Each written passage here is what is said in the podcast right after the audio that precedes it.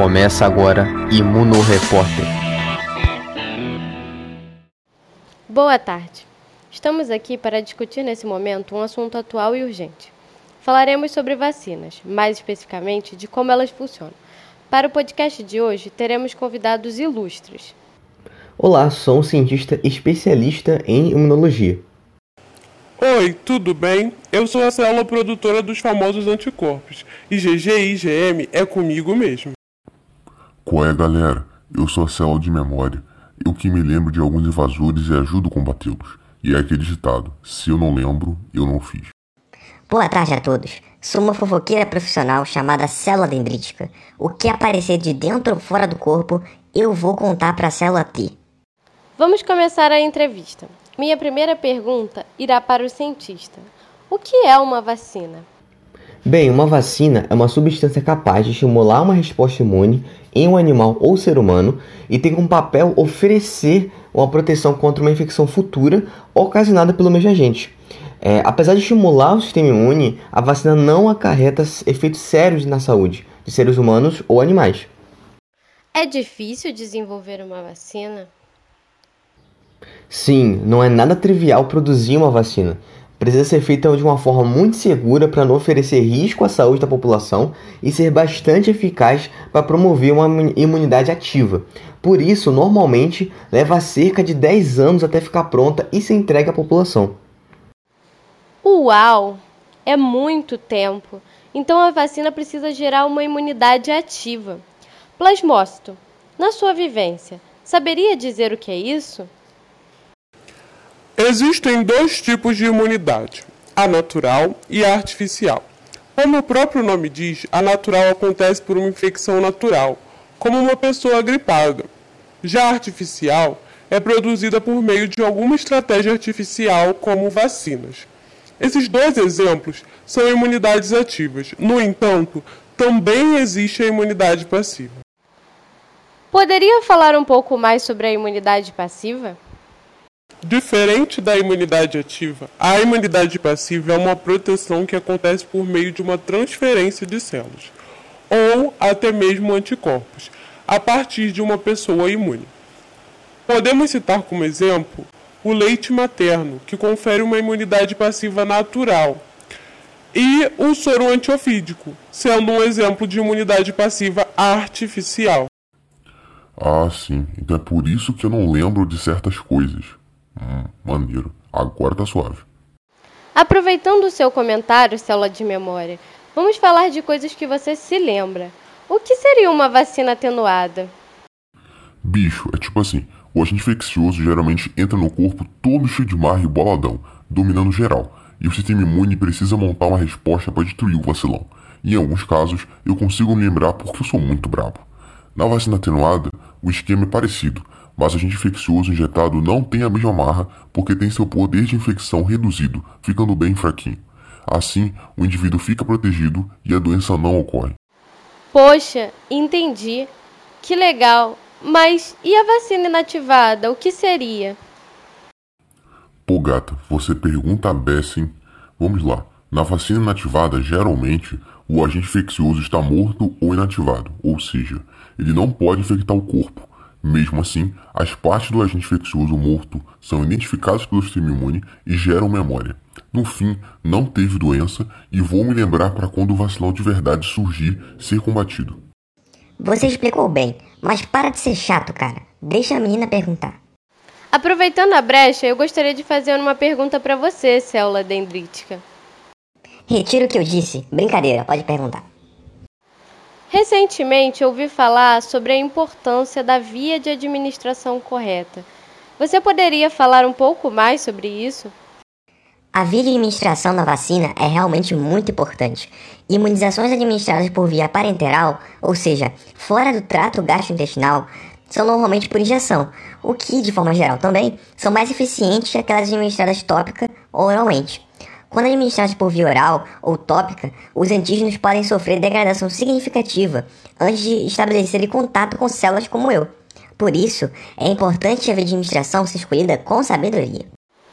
Seria muito legal se todas as vacinas fossem práticas, como a vacina da poliomielite, a famosa vacina do Zé Gotinha. Acho isso tão maneiro. Aproveite esse comentário para ressaltar a importância da vacina no Programa Nacional de Imunizações. Uma população vacinada permite que epidemias não sejam causadas e auxilia a organização do Sistema Único de Saúde, o SUS. Dessa forma, é possível prestar um melhor atendimento, já que evita sobrecarga e maiores despesas. A vacina de, de poliomielite, como você mesmo citou, representou um grande sucesso no passado no Brasil, mas precisamos estar mais cuidadosos com a cobertura vacinal atualmente. Essa questão de cobertura vacinal é realmente muito importante para outras doenças, como o sarampo também, por exemplo. Sim, com certeza. Devemos chamar atenção a isso, principalmente com a questão do movimento de vacina. Então, papais e mamães que estão nos escutando, por favor, não deixem de vacinar seus filhos. Além disso, é importante Olá, ressaltar. Vocês acharam que eu não iria aparecer? Eu adoro uma aglomeração. Ha ha ha ha ha. Gente, quem é esse? Eu sou o famoso coronavírus. E só gostaria de dizer que vocês devem aglomerar bastante e não usar máscara. Assim eu continuo poderoso. Ha ha ha ha. Aproveitando que você está aqui, coronavírus, por que você adora que as pessoas ajam assim? Eu acho ótimo que as pessoas se aglomerem, porque facilita a minha vida. Normalmente seria trabalhoso para encontrar os pedeiros, mas todo mundo fazendo festinha fica muito fácil. Eles acham que estão se divertindo, mas a verdadeira festa é a minha. Ah, e quanto à máscara, ela dificulta que eu seja transmitido. Se não usarem ela, eu faço festa novamente. Ha ha ha ha ha. Nossa, gente, que medo. Vamos fazer tudo ao contrário. Vamos, por favor, tomar as medidas preventivas e torcer muito para que a vacina saia logo. Por isso, mais uma vez, reforço a importância da vacinação para a saúde pública, já que estamos muito dependentes dela nesse momento. Então, meus amigos, máscara no rosto, álcool gel na mão e sem aglomeração. Atenção, muita atenção a todos. Agora vamos abrir para as perguntas do nosso querido e amado público que vem nos acompanhando pelas redes sociais. A primeira pergunta vai para o nosso temido coronavírus. Coronavírus, é verdade que você foi criado em laboratório? Não, não, isso não é verdade. Não existe nenhuma evidência científica para isso. Muito pelo contrário. Os cientistas já investigaram meu material genético. Se eu tivesse sido no laboratório, com certeza existiriam pistas contidas nele. O meu surgimento é natural por meio de processos evolutivos. Acredita-se que a minha origem esteja relacionada a vírus de animais, como morcegos, mas ainda são necessários mais estudos para entender de forma mais clara tudo isso. Bom, então vamos seguir aqui com a pergunta de mais um seguidor. E afinal, qual o seu verdadeiro nome? Alguns te chamam de Covid-19 e outros de SARS-CoV-2. Coronavírus, essa é para você. Meu nome verdadeiro é SARS-CoV-2 ou novo coronavírus para os mais íntimos. Covid-19 é o nome da doença que eu posso causar nos meus hospedeiros. A lógica é parecida para outros vírus, como por exemplo meu grande amigo HIV. HIV é o nome do vírus e AIDS é o nome da doença que ele pode causar. Entendi. Está sendo bastante proveitosa para mim essa conversa com vocês. Gostaria de agradecer agora antecipadamente pela presença de todos vocês. É, a próxima pergunta vai para o pesquisador. É verdade que as vacinas podem causar autismo? Essa é uma pergunta que bastante recorrente e é uma coisa que a gente ouve muito por aí, né? Então, você pode dizer para nós, cientista, isso é verdade mesmo? Isso é uma grande mentira. O autismo e as vacinas não estão relacionadas. Como já dito aqui, as vacinas passam por um controle muito rígido para serem aprovadas e são comprovadamente seguras. Esse boato entre autismo e vacinas surgiu na década de 90, quando o médico inglês Andrew Wakefield publicou na revista, na revista The Lancet resultados falsos para tirar a credibilidade de uma vacina e obter vantagens financeiras com isso. Inclusive, a falsificação foi descoberta, o artigo foi retirado da revista e o Conselho Geral de Medicina do Reino Unido julgou o médico como inapto para o exercício da profissão, qualificando o seu comportamento como irresponsável, antiético e enganoso, inclusive. Então, nada disso. Nossa, que terrível! Vejo então que precisamos estar sempre atento para não sermos enganados por esses falsos boatos e também pelas falsas notícias que circulam na mídia. Agora temos aqui uma pergunta para a célula de memória. Se uma pessoa for infectada pelo SARS-CoV-2 ou o novo coronavírus, ela estará imune? É uma pergunta que acredito que muitos de nós queiram saber. Esse é um tópico que precisa de mais investigação e clareza, mas o que sabe até agora é que ter Covid-19 não garante estar imune ao vírus. Então, independente de qualquer coisa, é essencial manter os cuidados e ficar na torcida para a chegada de uma vacina. Nossa, vejo que realmente temos muito a descobrir ainda. A minha próxima pergunta aqui dos nossos internautas vai para a célula dendrítica. A pergunta é a seguinte: Para os mais jovens, eu entendo a importância da vacina da gripe, mas será que pode ser perigoso para os idosos? A vacina irá elevar o potencial de ação da imunidade. Na medida que as pessoas envelhecem, ocorre a chamada imunossenescência, que consiste em mudanças pelas quais o sistema imunológico passa e pode enfraquecer a capacidade de se defender de infecções, tumores e doenças autoimunes. O idoso vacinado, caso apresente a gripe, será menos impactado pelo vírus e reduzirá as chances de ter complicações decorrentes da doença, como ataques cardíacos e derrames. A mesma internauta mandou ainda outra pergunta. Se a vacina é tão boa assim para idosos, por qual motivo é necessário tomar novamente todo ano? Tomando a vacina anualmente, como é indicado, o idoso estará sempre protegido. Isso porque a cada ano muda a formulação da vacina, para que ela possa cobrir e combater as novas cepas de vírus circulantes, H1N1, H3N2 e tipo B. Se vacinar contra a gripe contribui com o envelhecimento saudável. Acredite, a gripe pode levar à morte ou evoluir para uma pneumonia, uma das principais causas de internação e óbito entre idosos no país. Bom, vamos para outra pergunta, dessa vez recebida pelo nosso Instagram. Ouvi dizer que a vacina contra o vírus BCG pode ser usada contra o coronavírus. Por qual motivo não distribuem isso de uma vez? Acho um absurdo. O governo quer nos manter em quarentena para sempre? Olha, essa pergunta aqui é muito interessante. Eu particularmente não entendo muito, mas só de ler vírus BCG isso me soa um pouco estranho. O que você acha, cientista? Nos diga um pouco mais sobre. Bem, antes de tudo é preciso fazer uma correção.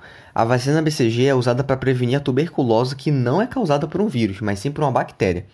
Como a BCG não é uma vacina adotada em todos os países, os dados das projeções da Covid-19 gerados durante a pandemia mostraram que talvez a vacinação tivesse influência nos resultados encontrados, pois já estava sendo bastante estudado o efeito dessa vacina contra outras doenças respiratórias. De todo modo, é importante ter cautela, já que são necessários mais estudos para investigar melhor a relação entre a vacina BCG e a Covid-19. A última pergunta, enviada pelos nossos internautas, irá para o plasmócito. Querido plasmócito, os seres humanos precisam dos anticorpos que você produz para se proteger. No entanto, ouvi dizer que os cientistas estão testando as vacinas e você está de preguiça, sem querer produzir anticorpos. Por que você não faz seu trabalho direito? Eita, eita, hein, plasmócito, esse aí tá vindo pra cima de você. Ei, calma aí, cara. Vamos devagar, amigo. Não joga a culpa em cima de mim, não. Tem muita célula envolvida nesse negócio aí. A resposta imune não se baseia só em mim, não. Achei sua pergunta muito ofensiva. Vou responder de forma muito breve. Muitas vezes ela até produz anticorpos, sim, mas a grande questão é que os anticorpos precisam ser neutralizantes, ou seja, anticorpos que realmente neutralizem o vírus. Além disso, tem se investigado não somente a imunidade por anticorpos, mas também uma possível imunidade celular, liderada pela célula T não joga tudo pra cima de mim, não, por favor, hein? Bem, sem mais perguntas por hoje, gostaria primeiramente de agradecer a presença dos nossos convidados, plasmócito, célula de memória, célula dendrítica, o nosso querido cientista que reservou um tempo, sei como está sendo difícil para os cientistas nesse momento de pandemia e ele se disponibilizou para estar tá aqui trocando uma ideia com a gente e até mesmo o nosso convidado inesperado, o senhor coronavírus. Bom, eu me encerro por aqui. Gostaria de saber se vocês, células, ainda gostariam de passar alguma mensagem, deixar algum recado. Ô coronavírus, Eu vou jogar um anticorpo na sua cara nojenta. Eu irei te pegar, coronavírus, e irei apresentar para o linfócito T. Hum. Com uma vacina, eu irei me lembrar e vou acabar com sua festa, coronavírus. Pode apostar. Bom, galera, por hoje é só. O podcast se encerra por aqui. Espero que tenha ficado clara a importância da vacinação e não se esqueçam de seguir as medidas sanitárias. Muito obrigada por nos ouvir. Até a próxima. Confira os próximos episódios de Imuno Repórter.